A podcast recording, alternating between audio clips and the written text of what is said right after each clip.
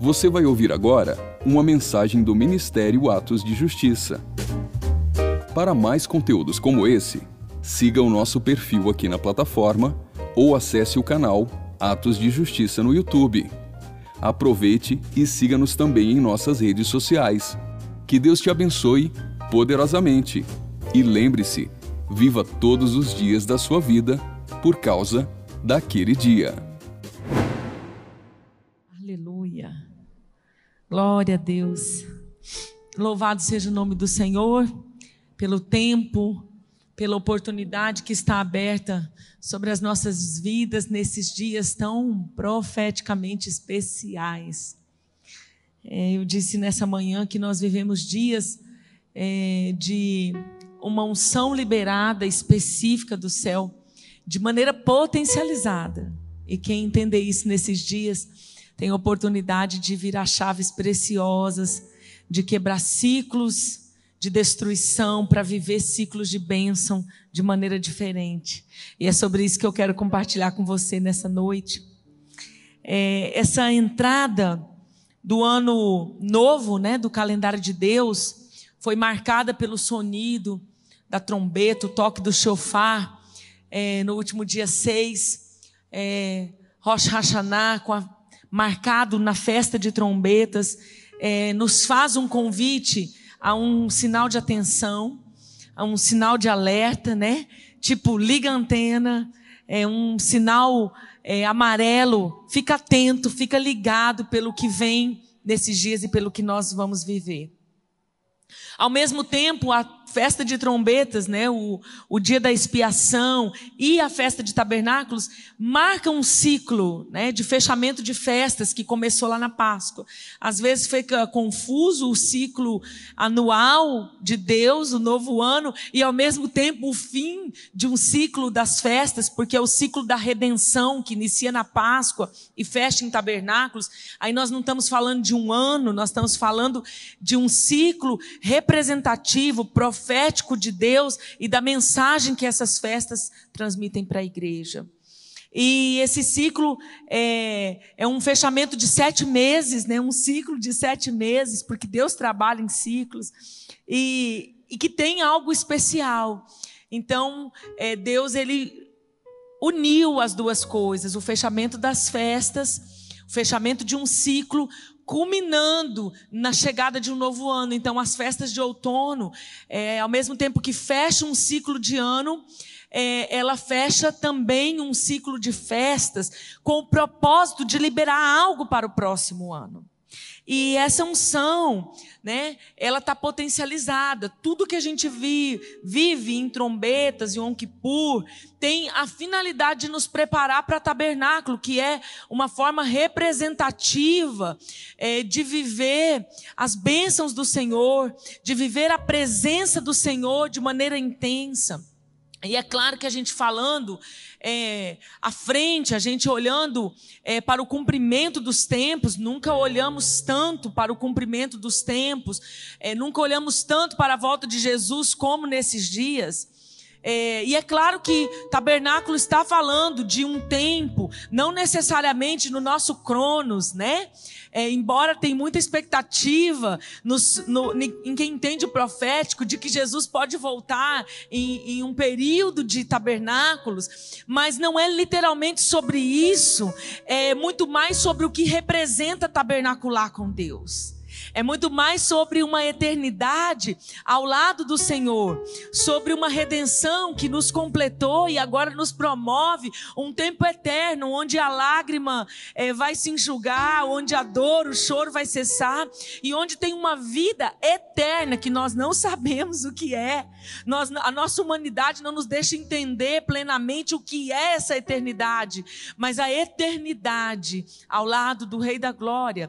Então, Tabernáculos vem falar de um, um, um ciclo que um dia vai se completar para cada um de nós no encontro com Jesus. Porém, também entender o sentido profético de tabernáculos tem muito a ver com esse tempo, porque tem a ver com os ciclos que eu vivo aqui e, a, e aqueles ciclos que eu preciso entrar. E às vezes, para entrar em alguns, eu preciso quebrar outros. Né? É sobre isso que eu quero falar um pouco nessa noite. E esse é um tempo oportuno para isso. Né? É um tempo realmente que Deus escolheu para nos preparar. Né? Trombetas, alerta. É, dez dias de preparação seguido de um dia profeticamente especial de Yom Kippur, para entrar na celebração, na festividade, na conquista, na liberação de bênçãos, na liberação de respostas, todo esse movimento que está no mundo espiritual, esperando que a gente acesse.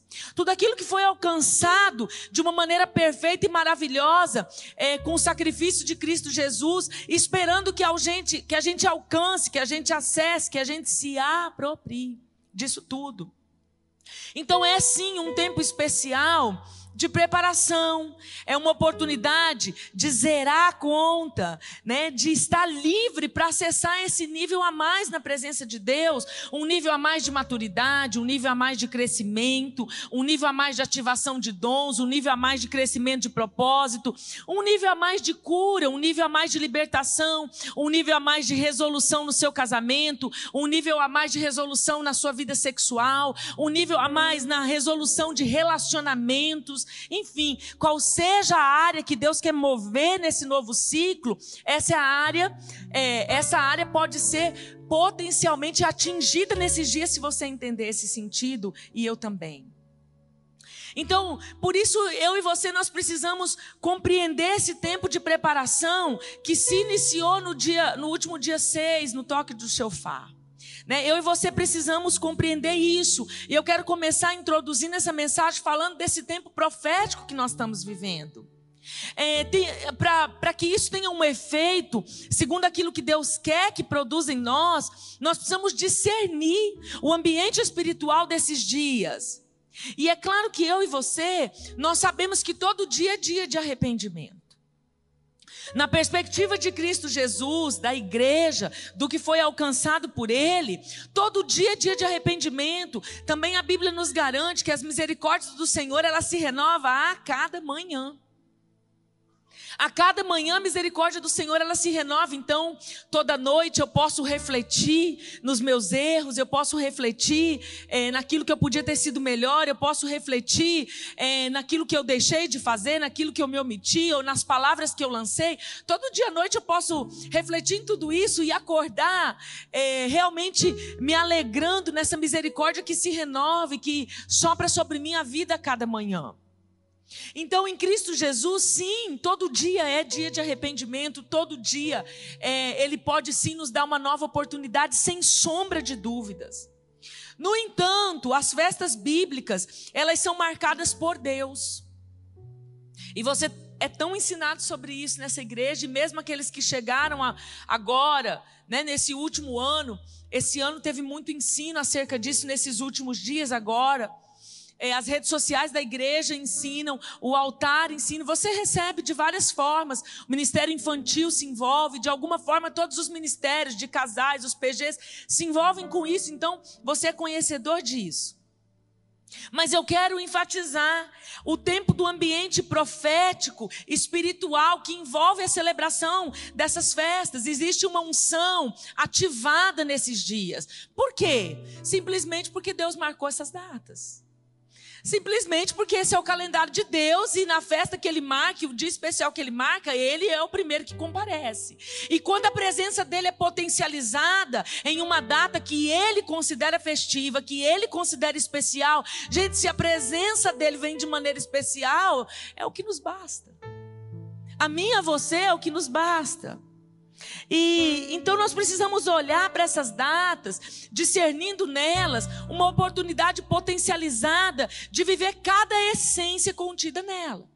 Então cada festa libera uma unção especial, especial nisso, potencializada em poder na essência daquela festa. Então, trombetas foi um dia de alerta, apesar de todos os dias ser, ser, dia de tocar um chofar em vários sentidos na nossa vida, aquele dia é um dia especial de alerta. E eu e você precisamos estar atento a esses dias que Deus marca. Então, nós precisamos entender que Levítico 23 que tem tanto sido citado nesse altar, essas são as minhas festas, as festas fixas do Senhor, que vocês proclamarão como reuniões sagradas.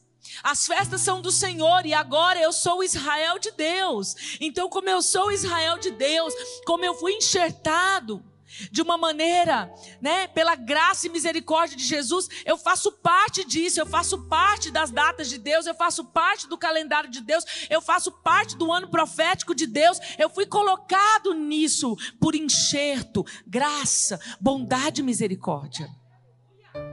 Então, não é sobre é, uma imitação religiosa.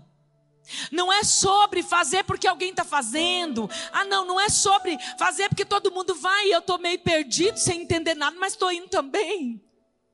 Não, não é sobre o fixo, embora todo o, o, símbolo vai falar com a gente, embora a igreja tenha um zelo, tabernáculos vai ser festejado em dois dias, comidas típicas, as tendas, é tudo isso é para te ensinar, trazer memorial do que é essa essência de Deus, é para me ensinar e te ensinar o que é viver a, a, essa mentalidade de Deus, é compreender as escrituras sagradas, então isso tem sim um valor, a, aquilo que eles comiam comiam, o porquê, tudo isso tem o seu valor, as cabanas, as tendas, o chofar. Mas, querido, nada disso vai surtir o efeito do propósito para o qual Deus criou esses dias como dias especiais de celebração, se isso não for compreendido de dentro para fora.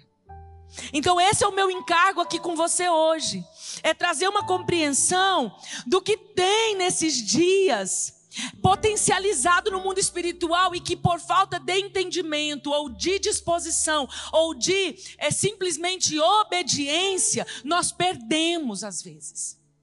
Então, meu encargo aqui é trazer clareza e, e te impulsionar e te incentivar a entrar nisso, porque ainda há tempo. Então, esse tempo de preparação, dez dias de profundo exame, exame de si mesmo, do seu interior, para isso precisa tempo com Deus, para isso precisa abrir o coração para o Senhor, para isso precisa rasgar as vestes em humilhação, refletir sobre ciclo de dores, sobre ciclo de pecado, sobre ciclo de erro, e isso é muito ruim. Então eu já venho te alertar, ainda, né? Como o pastor disse, o chofar está aqui, ainda com sinal de alerta, tocando uma buzina de alerta. Eu venho te alertar que esses dias de arrependimento, a alma vai tentar fugir deles, porque é ruim. A alma não quer. Gente, nós precisamos entender que é uma luta constante entre alma e espírito. Há uma guerra travada até que o nosso corpo seja glorificado. E a alma sempre vai ter que estar sujeita, convertida, subjugada ao meu espírito, que agora é vivificado pelo Espírito de Deus. Mas eu preciso ter um controle, um domínio, um comando. E eu preciso discernir o que ela não gosta, o que ela vai tentar fugir, porque não é como a minha alma quer. Não é como ela deseja, é como Deus deixou instruído que fosse, que seja.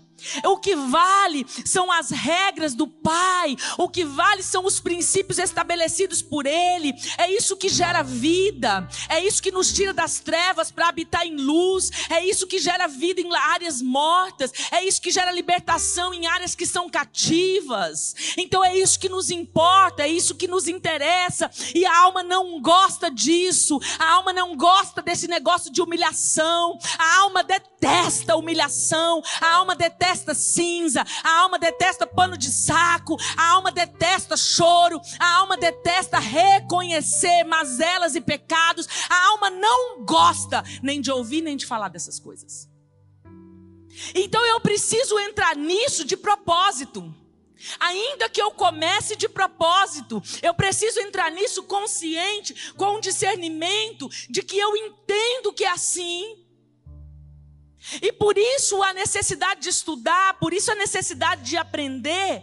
Por quê? Porque quando eu entro nisso pelo entendimento, eu mesmo vou mandando uma mensagem, vou descortinando essas fortalezas da mente que são contrárias aos princípios de Deus. E eu vou conseguindo ir quebrando isso. É claro que todo esse trabalhar é do Espírito em nós, só que ele não trabalha sozinho enquanto você fica de braços cruzados e nem eu. Ele trabalha em uma parceria. Você dá um passo, você dá lugar e ele vem. Você dá resposta e ele vem. Você dá mais um passo e ele vem. É sempre uma parceria. Deus escolheu isso. Porque senão não existiria processo de transformação. Senão o batismo nas águas tinha feito tudo. E tudo ia sair novo dali. Mas você saiu do batismo e você ainda teve que lidar com a sua alma. Você ainda teve que lidar com muitas questões de temperamento, de personalidade, tanto, tanta coisa. Muito bem, então Yom Kippur vai ser um dia profético que só tem sentido quando eu entendo os dez dias de preparação. Yom Kippur só vai ter uma eficácia e é claro que, por mais que alguém não passou dez dias se preparando e ele decida vir aqui, passar o dia na igreja ou um turno de duas horas na igreja, claro que isso tem o seu valor e Deus não vai rejeitar nada e nem jogar nada fora. Porém, eu estou aqui é, trazendo luz, o meu encargo é te chamar para entrar nisso de verdade, para que você também receba as bênçãos de maneira plena. Para que você não deixe nada retido para o próximo ano, para o próximo ciclo que você vai viver para que você não, não deixe nada retido, nada preso, nada perdido ou desperdiçado por não entrar nisso. Então eu quero te estimular a entrar nisso de corpo, alma e espírito, ou melhor, de espírito, alma e corpo. Muito bem, então eu entendo o tempo profético, eu também preciso entender os ciclos de Deus. Os ciclos de Deus, eles podem ser de bênçãos, e Deus deseja que sejam de bênçãos. Deus escolheu o ser humano para ser abençoado. Deus deseja derramar sobre o ser humano bênçãos, bênçãos do céu. Ele deseja abençoar o povo. No que, pastor? Em tudo. Em tudo finanças, questões materiais, são as bênçãos mais vis, são as mais pequenas, são as mais desprezíveis para Ele. Deus deseja abençoar nos seus relacionamentos, na sua família, na sua sexualidade, no seu ministério, no seu chamado, no seu propósito de vida real. E claro, Deus deseja também abençoar na sua vida material. Então, o desejo do Pai é que a gente viva ciclos de bênção. E qual é o segredo de viver ciclos de bênção? Obediência. O segredo de viver ciclos de bênção é a obediência. Então, Deus escolheu trabalhar através de ciclos. E, infelizmente, não tem só ciclos de bênçãos. E não é da vontade de Deus que existam os ciclos de maldição, mas eles também existem. Por quê? Porque quem não obedece, desobedece. E o ciclo de rebelião, ele vai abrir, né? A, a atitude de rebelião, ela vai abrir um ciclo de destruição. Maldições, elas só são consequências de quebra de princípios, nada mais do que isso. Uma palavra que quanto tempo a igreja correu, está amarrado, eu não sou amaldiçoado.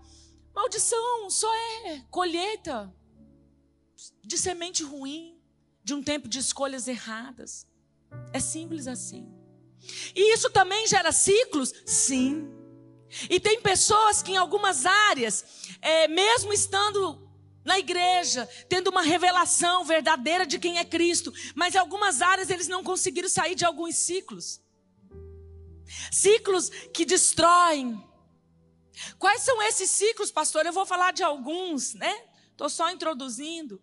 Mas ciclos de dores, ciclos de rejeição, ciclos de imoralidade, ciclos de relacionamentos quebrados ciclos de bancarrota financeira, ciclos de, de altos e baixos, profissional ou ministerial. Então, tem muitos ciclos que a gente não consegue entrar na bênção de maneira plena. Então, no reino natural, é muito fácil de você olhar para, para o campo e de você ver os ciclos de Deus. Ele estabeleceu assim, com coisas físicas. As festas têm o quê? Ciclo de plantar, de colher, celebração, o molho das primícias, Cada festa tinha uma estação. Se você olha para as estações do ano, você vê um ciclo, começa e termina. Se você olha para o tempo, você vê os ciclos de Deus. Você vê o ciclo de um dia no nosso Cronos, você vê o ciclo de uma semana, e ele trabalhou seis dias, disse o sétimo descanse, e ele ainda diz: o sábado foi feito por causa do homem, não o homem por causa do sábado. Então ele decidiu, no final do ciclo, fecha com descanso, ensinando confiança, ensinando paternidade, ensinando um lugar nele, de rocha inabalável. E ele tem ciclo de mês, e ele tem ciclo de ano no nosso calendário cronológico. Tantas formas cíclicas que Deus tem de trabalhar que a gente poderia ver na Bíblia, tantas coisas para dar de exemplo. Agora, os ciclos que você obedece, toda atitude, ação de obediência sua, ela vai gerar um ciclo de bênção. Se a gente for para a Bíblia, aí na sua mente já pode estar tá passando aí vários exemplos que Deus usou ciclos para abençoar. Nós falamos tanto é, da conquista de Jericó, né? E aí a gente vê lá um povo que foi chamado para obedecer a uma, um comando talvez na mentalidade de alguns, tão doido. Dá sete voltas e vocês vão vencer, as muralhas vão cair. Soava uma coisa tão surreal, né? Que negócio, talvez para alguns soou até um pouco místico, né? Dá sete voltas, toca a trombeta, essas são suas armas de guerra e as muralhas cairão. Talvez alguns falaram, gente, quem está mais doido, esse povo que está liderando ou é eu? Talvez aqui quando você recebe um comando, bom, de mim, né, quem, quem caminha junto comigo, com certeza o antes sai na frente disparado. Quantas vezes falou, essa aí é louca, não falou outras horas, mas pensou, né? Porque pensa, às vezes é uma direção de Deus e racionalmente não faz sentido nenhum. Mas a obediência te leva a um lugar de conquista. E aí foi um povo lá, né, uns, uns crédulos, uns assim com aquela fé, né, certamente, talvez os que saíram na frente acreditando, uns mais ou menos, os outros foi porque eu, alguns foi, tipo, vai ficar feio se eu não for, mas no fim, um grupo foi e obedeceu. E aí fechou-se um ciclo da sétima volta. E historicamente aí há controvérsia se as muralhas caíram assim, de fato, literalmente, ou se a conquista foi por cima dos muros. Não me interessa. O que me interessa é o que? A conquista chegou ou não? Israel vitorioso ou não? Então, ponto. Terminou o ciclo e entrou na bênção, porque obedeceu. Então, os ciclos de Deus, eles são algo profético que você não vai entender é, com a sua alma ou com a sua razão, principalmente se ela ainda estiver inclinada pela velha natureza. Você vai entender com uma mente renovada em Cristo, que agora consegue discernir as coisas do mundo espiritual. Discernimento não é na alma. Discernimento não é na mentalidade da velha criatura. Discernimento ele só pode acontecer na perspectiva de quem tem um espírito vivificado e de quem lê a Bíblia e de quem, quando lê esses textos, essas coisas que pareciam tão loucas, né? Um profeta jogando sal é, é, na, na água, é, um profeta usando um prato para jogar sal na água. É quem olha isso com a, olhares espirituais e entende que Deus pega um símbolo e qualquer qualquer coisa que ele queira usar para fazer algo de movimentação no mundo espiritual e liberar as bênçãos dele sobre a terra. Então isso aí a alma não entende. A mente da velha natureza não entende. Precisa testificar no teu espírito. E se o teu espírito tiver meio cá, meio lá, tem uma outra dificuldade. Porque tem crentes que a razão ainda toma muito ele. E eu não vou dizer que o teu espírito não tem uma razão, não tem uma lucidez, eu não vou dizer que ele é louco ou perdido. Mas é uma razão que compreende as coisas do jeito de Deus e não da terra. Aí nós temos um impasse. Daniel orou por 21 dias, três ciclos de sete. Deus ama ciclo, gente. Entenda esse movimento nesses dias, que você vai entrar em coisas sobrenaturais. Creia no que eu estou te dizendo. Três ciclos de sete, 21 dias. E aí, dessa vez, não era conquista do ponto de vista de Jericó, o assunto aqui era pessoal. A conquista de Jericó era algo coletivo. E agora Daniel está com a causa pessoal. Então, isso está valendo para os seus ciclos pessoais. Isso está valendo para a sua família. Isso está valendo para você. Assim como isso está valendo para a gente como igreja de maneira coletiva. Daniel tinha lá uma oração que estava presa e ele não sabia, enquanto ele estava orando, que a resposta já havia saído do céu, mas não chegava. Porque aconteceu um impasse. Um impasse de travamento nas regiões celestiais e uma luta de anjo contra demônio que literalmente estava acontecendo quando, como hoje acontece sempre nas regiões celestiais.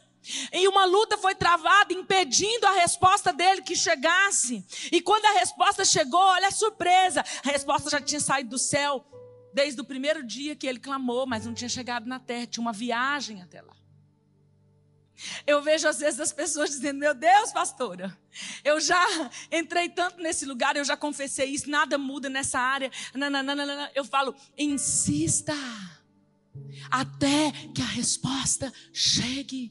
Quebre o ciclo de derrota, quebre o ciclo de destruição, quebre o ciclo de dor. Insista, porque o mundo espiritual vai sim responder. Basta que a gente entenda como vencer esses ciclos. Daniel orou, não parou de orar. E se fosse um ano? Esse homem estaria ainda clamando, insistindo para uma mudança na sua vida, para uma resposta chegar? Eu digo que sim. Pelo testemunho bíblico de Daniel, é, minha opinião particular é que sim. Que se fosse um ano para ele orar, um ciclo de um ano, ele estaria sim, firme ali. Agora, nós vemos ciclos de derrota? Sim. Podia pegar tantos que talvez você está lembrando aí agora, mas basta a gente falar do cativeiro de 70 anos. Israel cativo, pagando consequências, julgado e punido. Julgado e punido. E tá lá, alguém precisou ter entendimento, passou os rolos da escritura e falou: oh, oh, dois, três, já passou esse tempo. E você pode ver que passou do cumprimento da profecia. Por quê? Porque nada é automático. Precisa de entender os princípios de Deus e ativar aquilo que está pronto. Alguém discerniu passando as escrituras e falou: peraí, esse juiz já era para ter acabado. Esse ciclo de derrota, de cativeiro, de aprisionamento, já passou os dias. E aí alguém começou a orar para que aquilo que já estava pronto no coração de Deus fosse liberado e começasse a destravar a libertação daquele povo. Então tem ciclos de derrota. Muitos estão dando voltas em algumas áreas. Graças a Deus que nós não precisamos pegar literalmente esse cativeiro de Israel e dizer que nós estamos aí nesse nível de aprisionamento, mas às vezes alguma área da sua vida ainda tem ciclos de derrota. Às vezes alguma área da sua vida ainda você vai lá sondar. Você vê lá as marcas da dor, da frustração, da amargura, mas quando você olha o início disso, houve uma rebelião. E às vezes a desobediência nem começou por você, mas passou por você também, porque ninguém é esse bonzinho que a gente tenta pensar que é. E ninguém é vítima da história e refém somente da herança. A herança espiritual nos influencia, mas a decisão final de repetir os erros é minha e sua. E aí a gente vem vindo de uns ciclos de derrota, pessoas, por exemplo, derrotadas na área da imoralidade, vem vindo uma geração após outras, mas aí chega na época da minha responsabilidade pessoal, eu decido fazer as mesmas escolhas ou escolhas parecidas, mas violando os princípios na mesma área que tantos na minha família fizeram. Aí eu abro de novo um ciclo de derrota. Eu abro de novo um ciclo de destruição e começa aquelas consequências, e agora vem para os meus filhos, e aí eu quero tanto que os meus filhos fechem esses ciclos. mas daqui a pouco infiltra nos netos. E olha, gente, só tem um jeito de parar esses ciclos de destruição. E é sobre o que está potencialmente liberado nesses dias para quebrar esses ciclos, que é essa mensagem de hoje.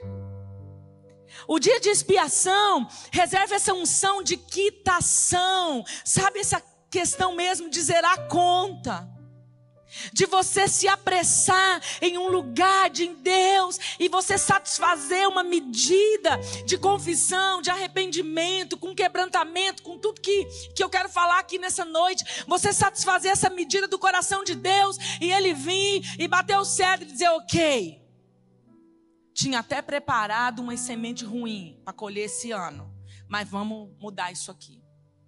Pastor, isso é bíblico? É. Fica ligado aí que eu vou chegar lá nos versículos. Só estou introduzindo, tenha paciência. Muitos são presos em pecados que têm destruído sua vida. Ciclo de dor também envolve pecado ou injustiça. No fim, vira quase tudo a mesmo, porque a injustiça que eu sofri, que não foi meu pecado, mas que agora eu não perdoo, se torna um pecado também. Então, acaba ficando tudo no mesmo saco. E o fato é que isso vai destruindo a minha vida, vai fazendo com que eu tenha ciclos de derrotas em algumas áreas e que eu ande em círculos e não chegue a lugar nenhum. Porque os ciclos de Deus, eles vêm, se cumprem e te impulsiona, pá, te lança, libera destino, libera novo nível. Você cumpre, Deus te, te, te prova, você aprova, né? Você cumpre um ciclo de obediência e aí sobe de nível. Agora, os ciclos de destruição tem uma desobediência, tem um princípio quebrado, não consertado, fecha o ciclo, de novo, começa tudo de novo. Muda pessoas, muda as igrejas, muda os figurantes da história, mas você vê às vezes 10, 15 anos a mesma história se repetindo naquela vida ou naquela família, só troca os nomes e alguns detalhes, mas as questões são as mesmas. Então, às vezes, a sua área é uma área de imoralidade. Fornicação, adultério, pornografia, ciclos que têm destruído a sua vida nessa área. E que você às vezes passa seis meses bem, de pé, fortalecido, daqui a pouco volta tudo de novo. A lascívia, a cobiça, aí abre os portais da pornografia e vai lá. E às vezes, gente, você, às vezes nós encontramos pessoas que elas mesmas estão cansadas desse, de ser derrotado em determinadas áreas. Um ano bem, dois mal. Seis meses bem, três ruim. Uma montanha russa, emocional, espiritual e física. E quando a fatura chega, a destruição está na porta. Às vezes são ciclos que envolvem mentira, engano, e você mesmo já está cansado de defraudação. Porque às vezes você defrauda, em outras situações você é defraudado. Tem situações que você mente, engana, em outras você é enganado. Então, um ciclo de planta e colheita em áreas que estão destruindo, e tem pessoas que falam: estou cansado de viver esse lixo. E quando eu vejo, o ciclo se abre de novo e eu entro de novo, fazendo ciclos, dando volta. E um trajeto que podia durar 40 dias, um processo que podia durar 40 dias, durou 40 anos. Por falta de entender esse nível que Deus quer que a gente chegue. Talvez alguns estão presos em ciclos de derrotas por causa da idolatria. Porque antigamente a gente via muita idolatria só como a idolatria romana, os ídolos é, de barro, de prata, de ouro. Mas hoje, com tanto ensino que a igreja de Cristo tem na terra, nós sabemos muito bem que idolatria é tudo aquilo que ocupa o lugar de Deus. E tem pessoas que, quando chega na época de fechar o ciclo, Deus olha, avalia, julga e sentencia de novo, porque continuam colocando a confiança em deuses estranhos, continuam colocando a confiança no dinheiro, continuam colocando a confiança no trabalho, no emprego, continuam colocando a confiança nos seus talentos, em quem pensa que é, continuam colocando a confiança em pessoas. E aí você tá para fechar o ciclo e Deus vai e avalia, passa a sonda profunda que ele tem, sonda seus sentimentos, intenções, motivações, rastreia você por dentro, avalia e julga e sentencia. E diz: ah, ah, próximo ano, colheita boa não. Essa falta de confiança em Deus, gente, é uma abertura muito forte para ativar ciclos de destruição por causa da idolatria. Eu quero te chamar a atenção nesses dias de preparação para Yom Kippur. Sonda seu coração com verdade em quem você tem colocado a sua confiança.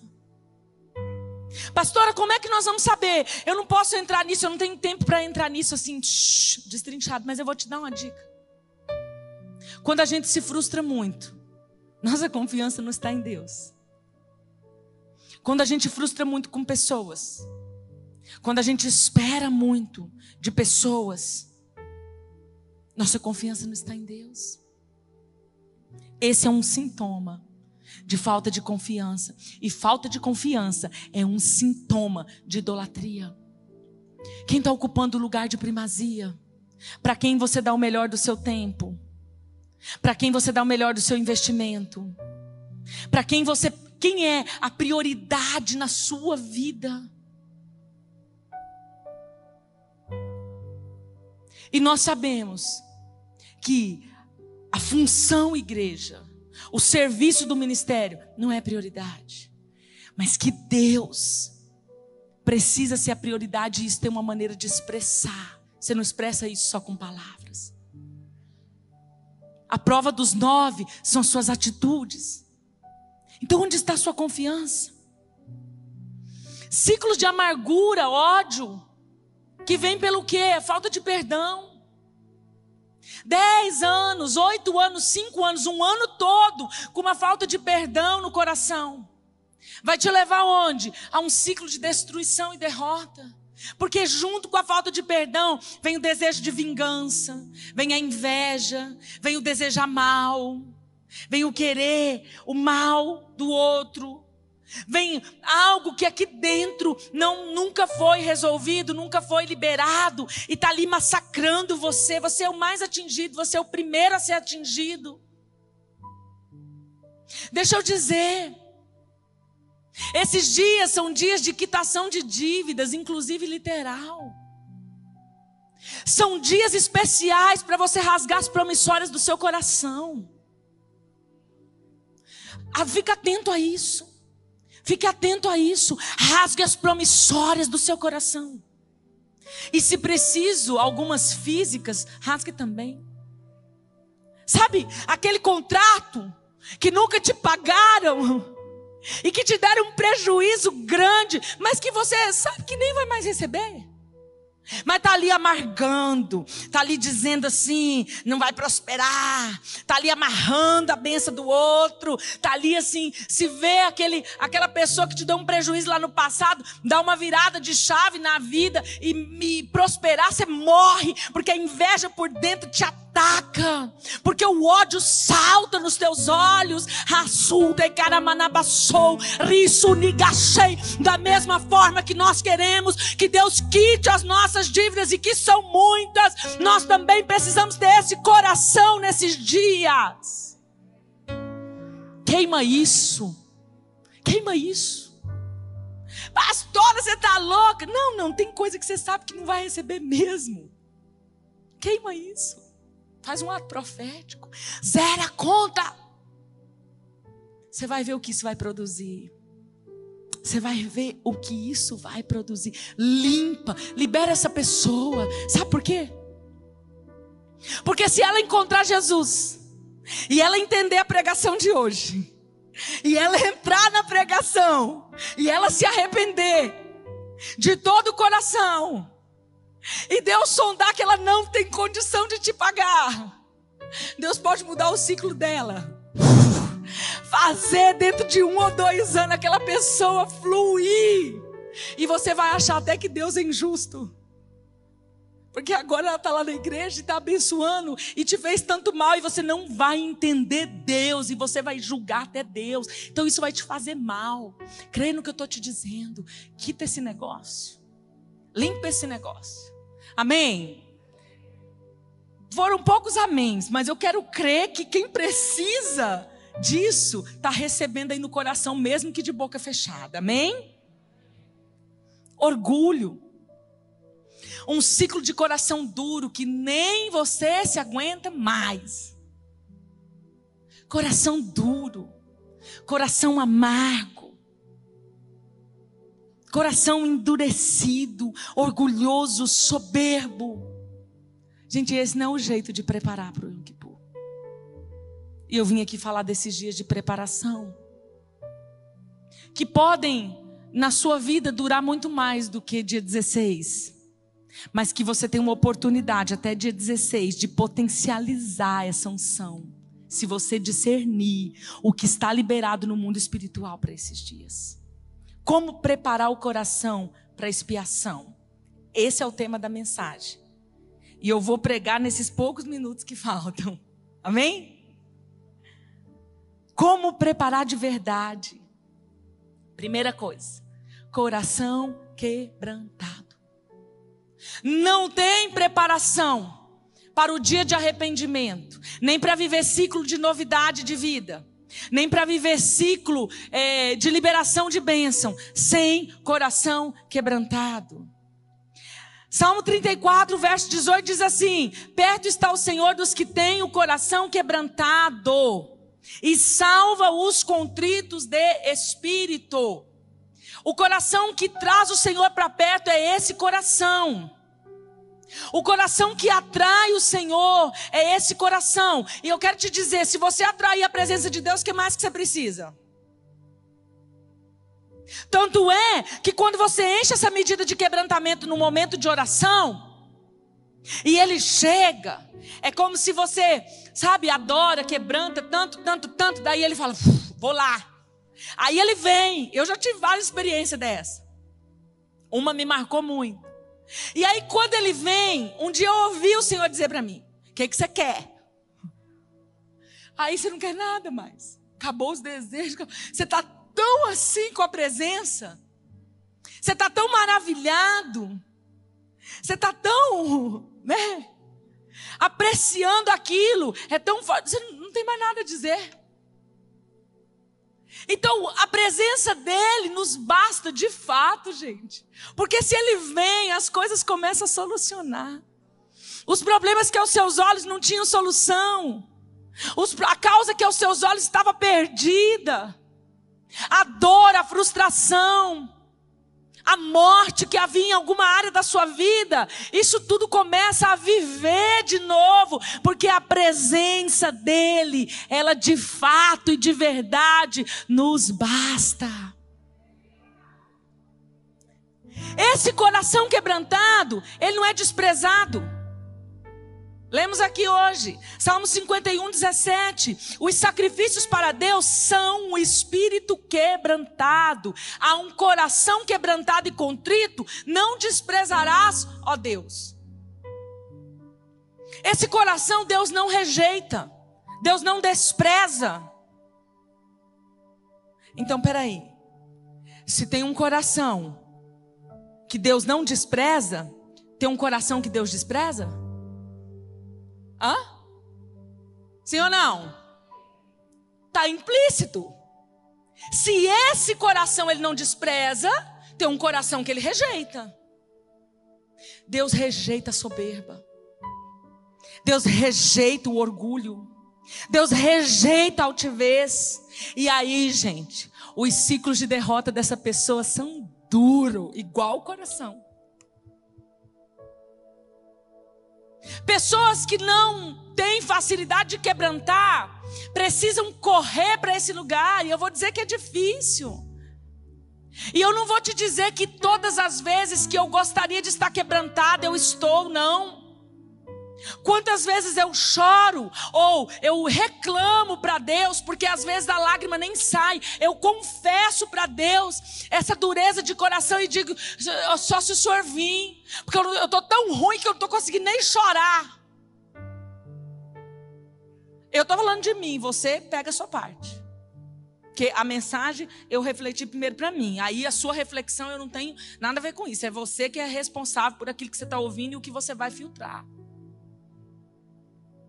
Tem um coração sim que Deus despreza. Um coração sim que Deus rejeita. Mas ele não rejeita no sentido de querer ver eternamente longe dele. Não. Ele rejeita no sentido de, peraí, vamos tratar porque eu te quero perto. Então agora eu vou, eu vou fazer você passar um outro ciclo duro com algumas coisas para ver se você entende. Quem sabe no próximo ciclo você se achega perto de mim com um coração quebrantado. A correção do Senhor, ela ministra amor. Eu e você precisamos entender que o amor de Deus não é só afeição, não é só colo, não é só carinho, não é só passar a mão na nossa cabeça. O amor de Deus, ele é sim afeição, mas ele também é correção. E a Bíblia diz que Deus corrige aquele que ele ama. Então, correção e disciplina ministram sim o amor de Deus. O diabo quer fazer disso uma mentira. Mas é uma verdade que nos liberta. Um coração contrito, Deus não despreza. Como é que eu sei se o meu coração está contrito, pastora? Bom, vamos ver um outro, outra dica. Joel 2, 12 e 13. Ainda assim, agora mesmo, diz o Senhor. Quem diz, igreja? Convertei-vos a mim de todo o vosso coração. E isso com jejum, com choro, com pranto. Rasgai o vosso coração e não as vossas vestes, e convertei-vos ao Senhor, vosso Deus porque ele é misericordioso e compassivo, tardio em irar-se e grande em benignidade, e se arrepende do mal. Olha o que esse versículo diz: rasga o teu coração e não as tuas vestes. Está muito claro. Ele quer o interior primeiro. Ele não quer o exterior sem o interior. Porque o exterior sem o interior vira mera religião uma vida cheia de hipocrisia. Então, o que, que eu estou querendo dizer com isso? Que não adianta eu ter a, as vestes rasgadas, uma aparência de coração quebrantado, humilde, na verdade, é uma vitimização. Não adianta eu colocar uma face de coitadinho, oh, você não sabe a vida que eu sofro. Não é isso. Ele quer que o teu coração, o teu coração, seja rasgado.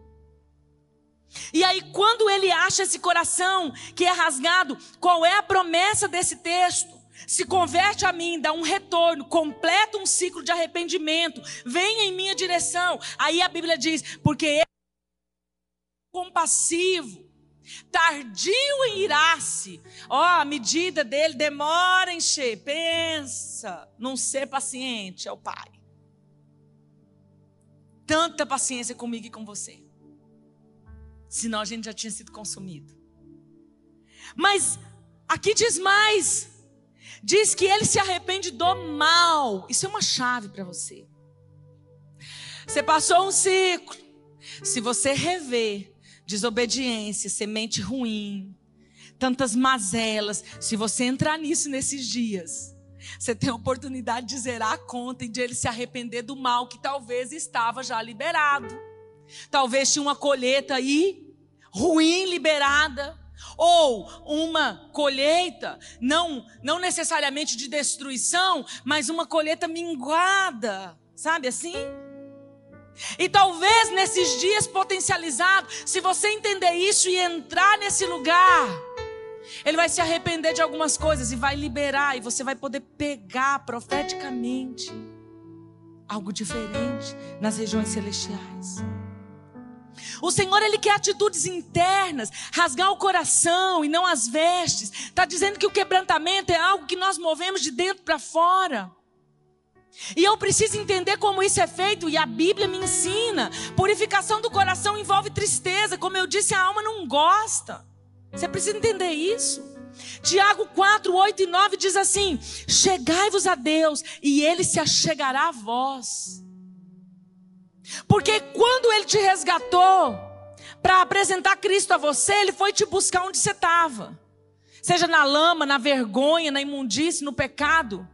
Mas agora no processo, Ele está dizendo: se chega a mim. Tem um passo seu, se chega a mim, eu me chego a você. Dá seu passo, abre teu coração, confessa, olha para dentro, reconhece. E aí você dá um passo e ele dá outro, você dá um passo e ele dá outro. É isso que esse texto está dizendo. Chegai-vos a Deus e ele se achegará a vós. Limpai as mãos, pecadores, vós de ânimo duplo, de duplo ânimo, purificai os vossos corações. Por que de duplo ânimo? É isso, uma vida de ciclos, sabe? Não completos na benção, altos e baixos. Ciclos de destruição, ciclos de derrota, eles fazem a nossa vida em algumas áreas ir e voltar, uma montanha russa. E ele está dizendo assim, desse ânimo dobre, né? Desse duplo ânimo, porque uma hora eu vou, outra hora eu não vou, uma hora eu dou um passo, outra hora eu recuo, sabe? Sem essa firmeza. que mais que ele fala? No versículo 9: Senti as vossas misérias, e lamentai, e chorai.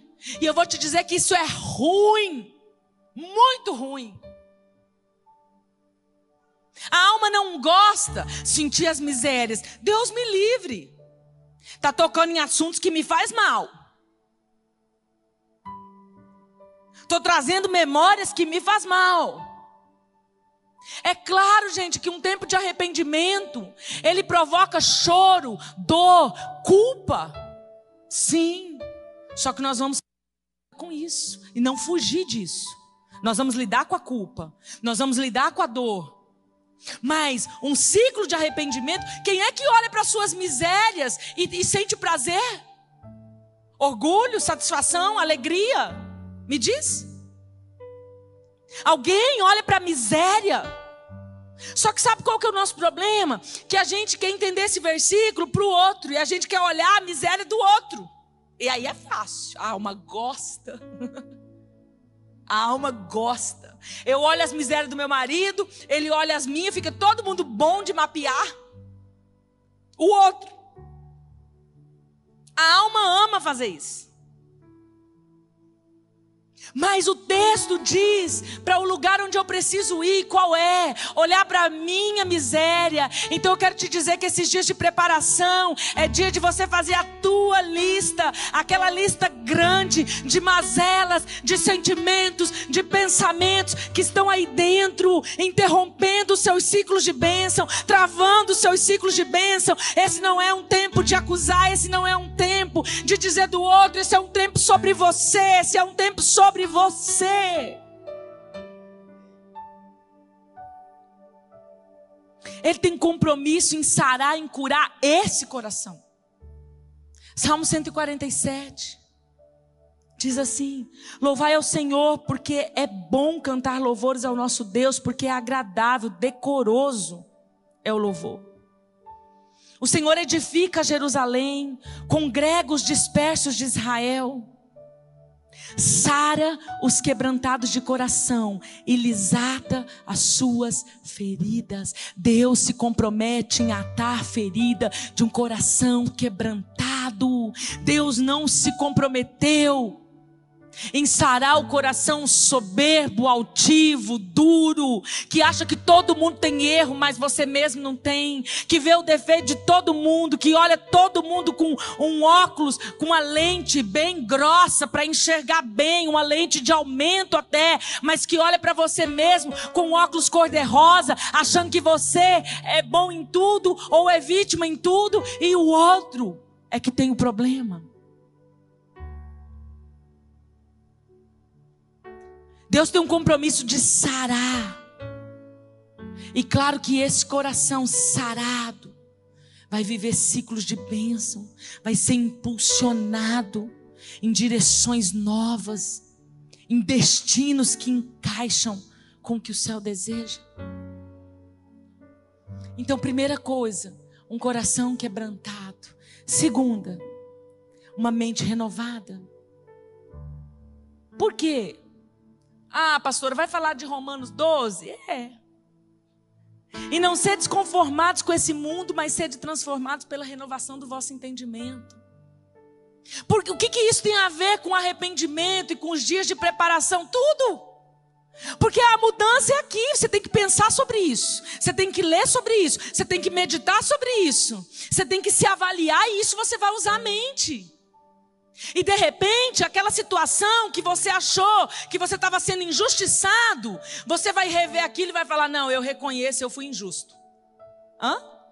Isso é renovação da mente. Porque a gente pensa só assim, renovação da mente. Eu achava que fornicação não era pecado, agora eu sei que é pecado. E, e, só essas coisas mais genéricas e superficiais. Mas esses dias, Deus nos chama para um lugar profundo de olhar aquilo que está dentro. Talvez a situação que você achou que alguém te injustiçou, agora você vai reavaliar nela esses dias e vai falar: Poxa, eu fui egoísta. Talvez um relacionamento quebrado, você vai reavaliar agora ele vai dizer: Não, eu fui invejoso. Hã? Renovação de mente. Mas para isso eu preciso pensar sobre isso. Para isso eu preciso ler sobre isso. Para isso eu preciso ter contato com o coração de Deus nesses dias, meditação da palavra, tempo de oração, para ouvir o que Ele tem acerca de cada assunto, para ouvir o que Ele quer me dizer acerca de cada situação da minha vida.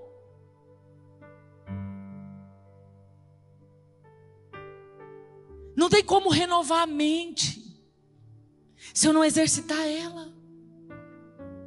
Então, esses dias precisa pensar sobre isso. Aí eu quero te perguntar como tem sido sua sua análise? Como que você tem vivido esses dias de preparação?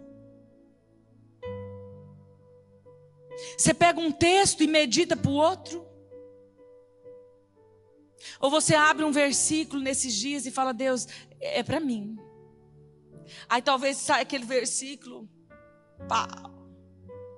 Não, vou mudar a página, foi um erro. Eu não estava bem cheio de unção. Esse desafio de saber o que tem lá dentro, de saber o nível de maldade que ainda está, mesmo com tantos anos na igreja, de saber o nível de misericórdia, quão baixo está, mesmo precisando tanto da misericórdia de Deus, retendo às vezes a misericórdia do outro, julgando, condenando, ou não perdoando, ou ainda cheio de lascívia, ou de cobiça, ou de ganância. Ai, gente, é tantas áreas que eu não consigo entender quando a gente, com cinco minutos, acaba uma oração de confissão.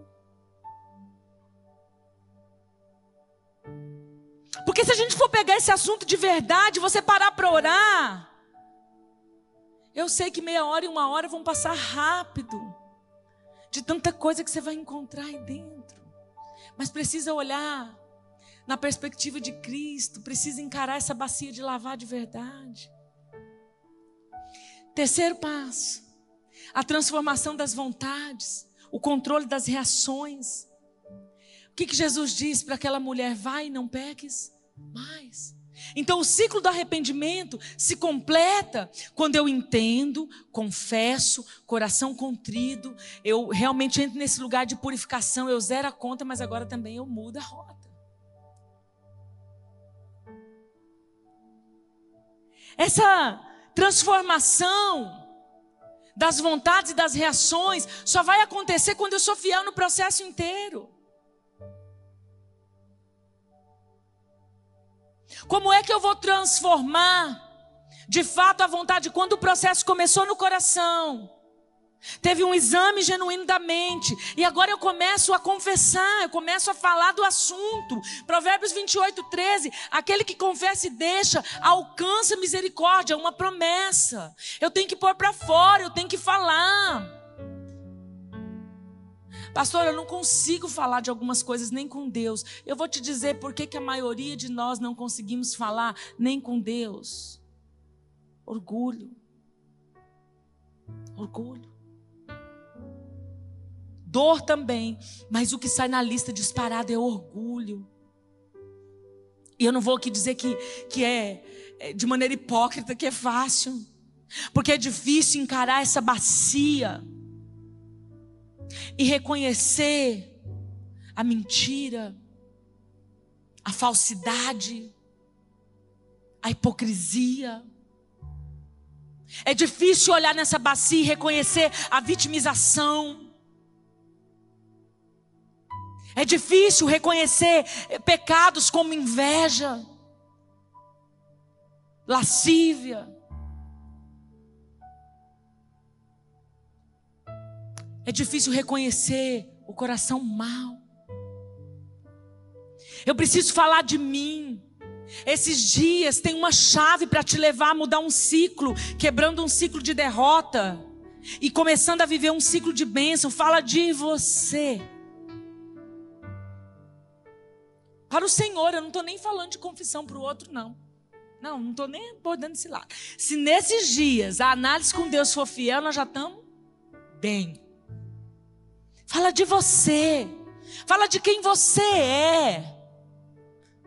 Ou de quem você está sendo no momento. Fala do que você sente. Fala de como você está pensando. E mesmo que você sabe que aquele não é o jeito de Deus de pensar ou de sentir, mas confessa, eu sei que é errado, eu sei que não te agrada, mas é assim que eu estou, é assim que eu me sinto, é assim que eu estou pensando no momento.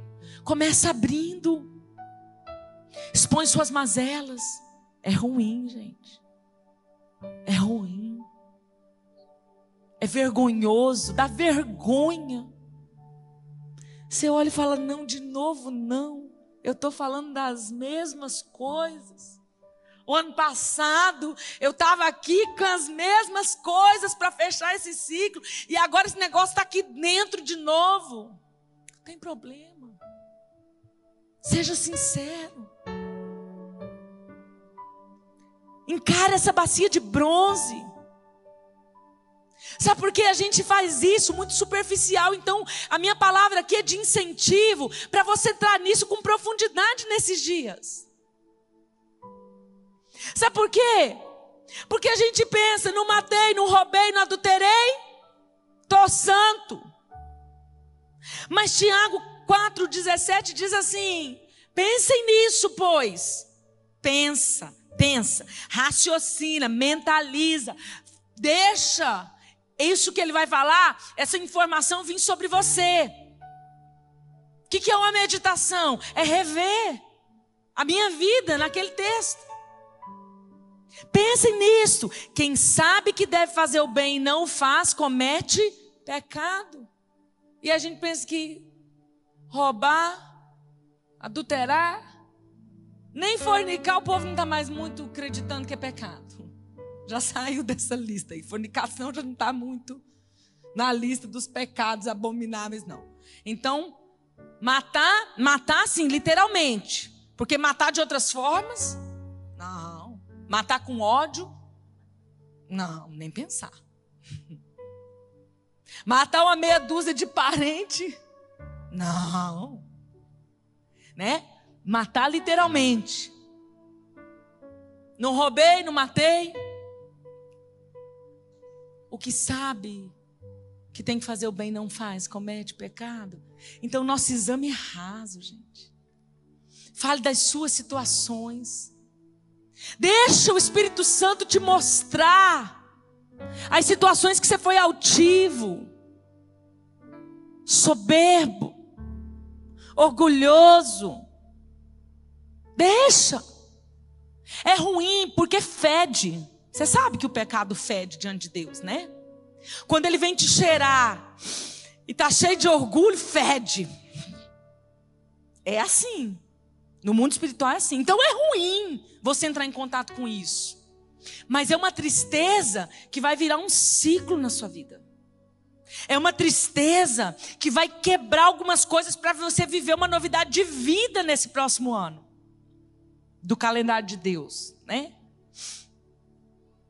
Fale da sua amargura, fale das suas mágoas. Fale das suas fofocas, fale dos juízos que você fez de alguém, daquelas das coisas que você pensou mal. Fale. Fale, fale que você desejou vingança, reconheça a maldade, fale do egoísmo, da inveja, fale da falta de fé, fale da falta de confiança, fale das vezes que você culpou Deus, Deus, fale das vezes que você desacreditou. Confesse se durante a pandemia você achou que ele perdeu o controle. Confesse se você achou que ele estava abandonando o mundo. Fale, fale, fale. Fale da falta de amor, fale das pessoas que você. Fale com ele sobre as pessoas que você não liberou. Diz para ele que você não está conseguindo liberar.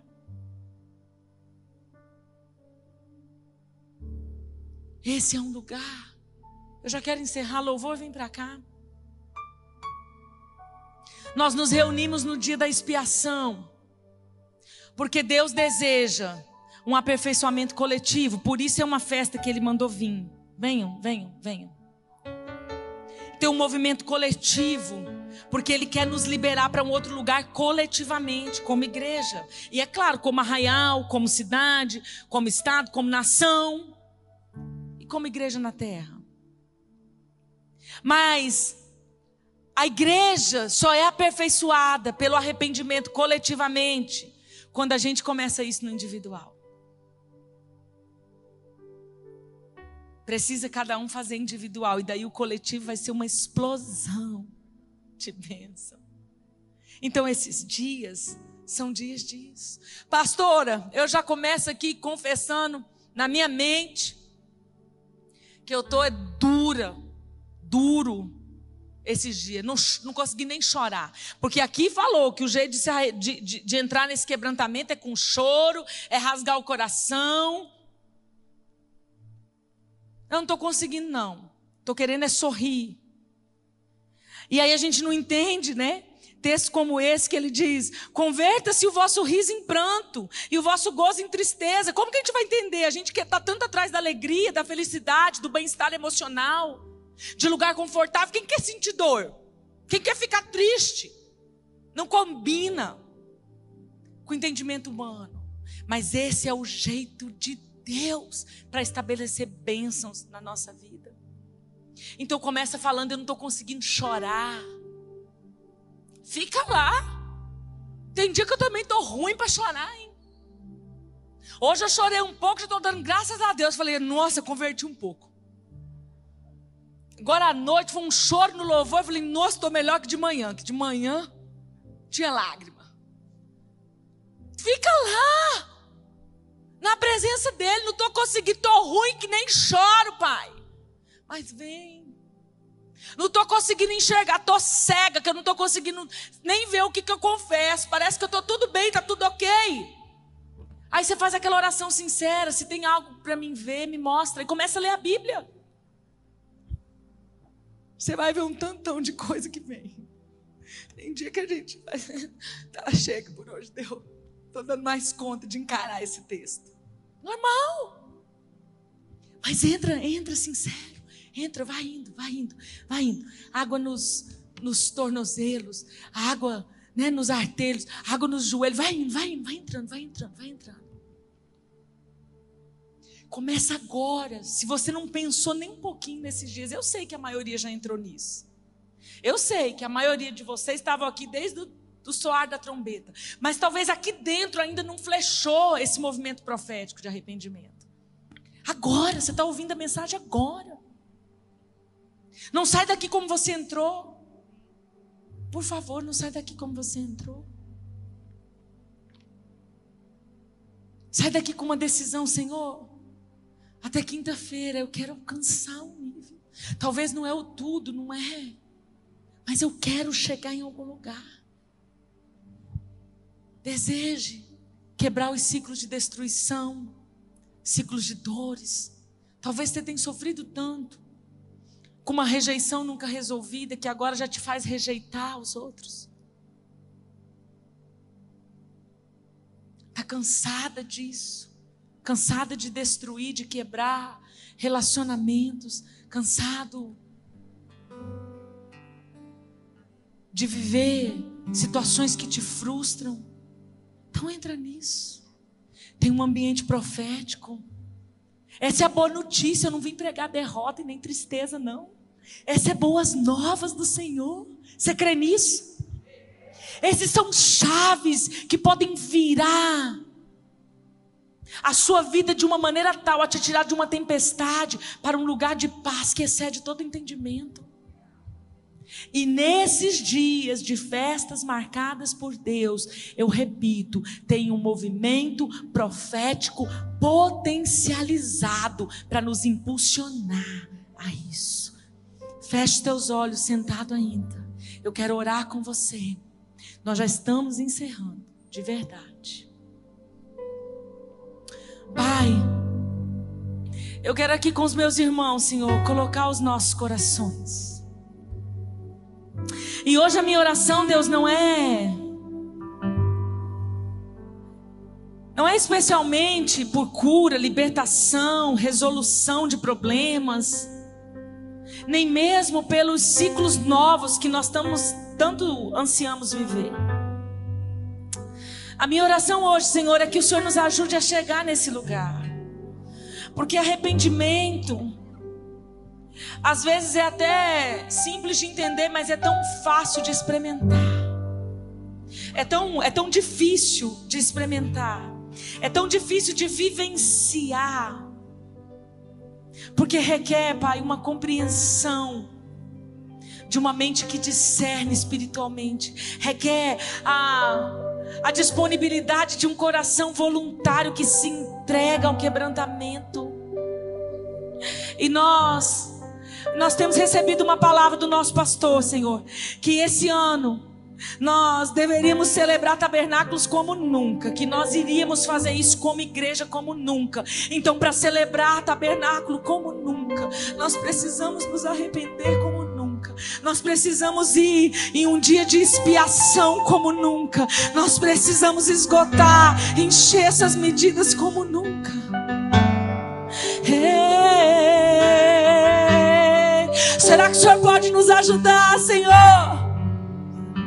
Ó Espírito Santo, nosso amigo, nosso amigo fiel que não nos deixa. Será que você pode nos ajudar, amigo? Será que você pode pegar as nossas mãos e nos levar a lugares de reconhecer as mazelas? As injustiças, os pecados, a nossa maldade. Yeah. E precisamos, precisamos de Ti, Senhor. Você pode entrar nesse lugar agora, como eu estou buscando. Você pode agora liberar suas palavras, ou mesmo o seu silêncio, ou no seu coração, dizer ao Senhor aquilo que você não está conseguindo.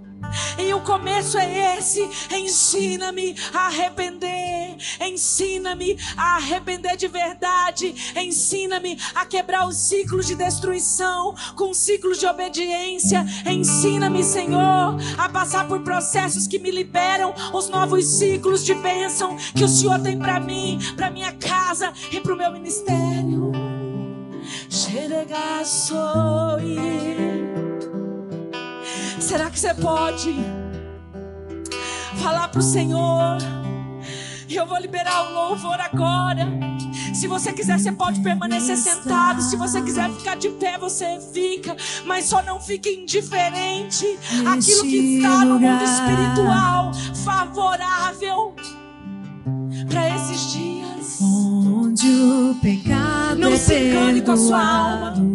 E as culpas Sua alma é ruim de se arrepender, a minha também. Não deixa a tua alma te enganar. Deixa o teu espírito te puxar e te atrair pelo Espírito de Deus. Cheto que isso shadamanabassu.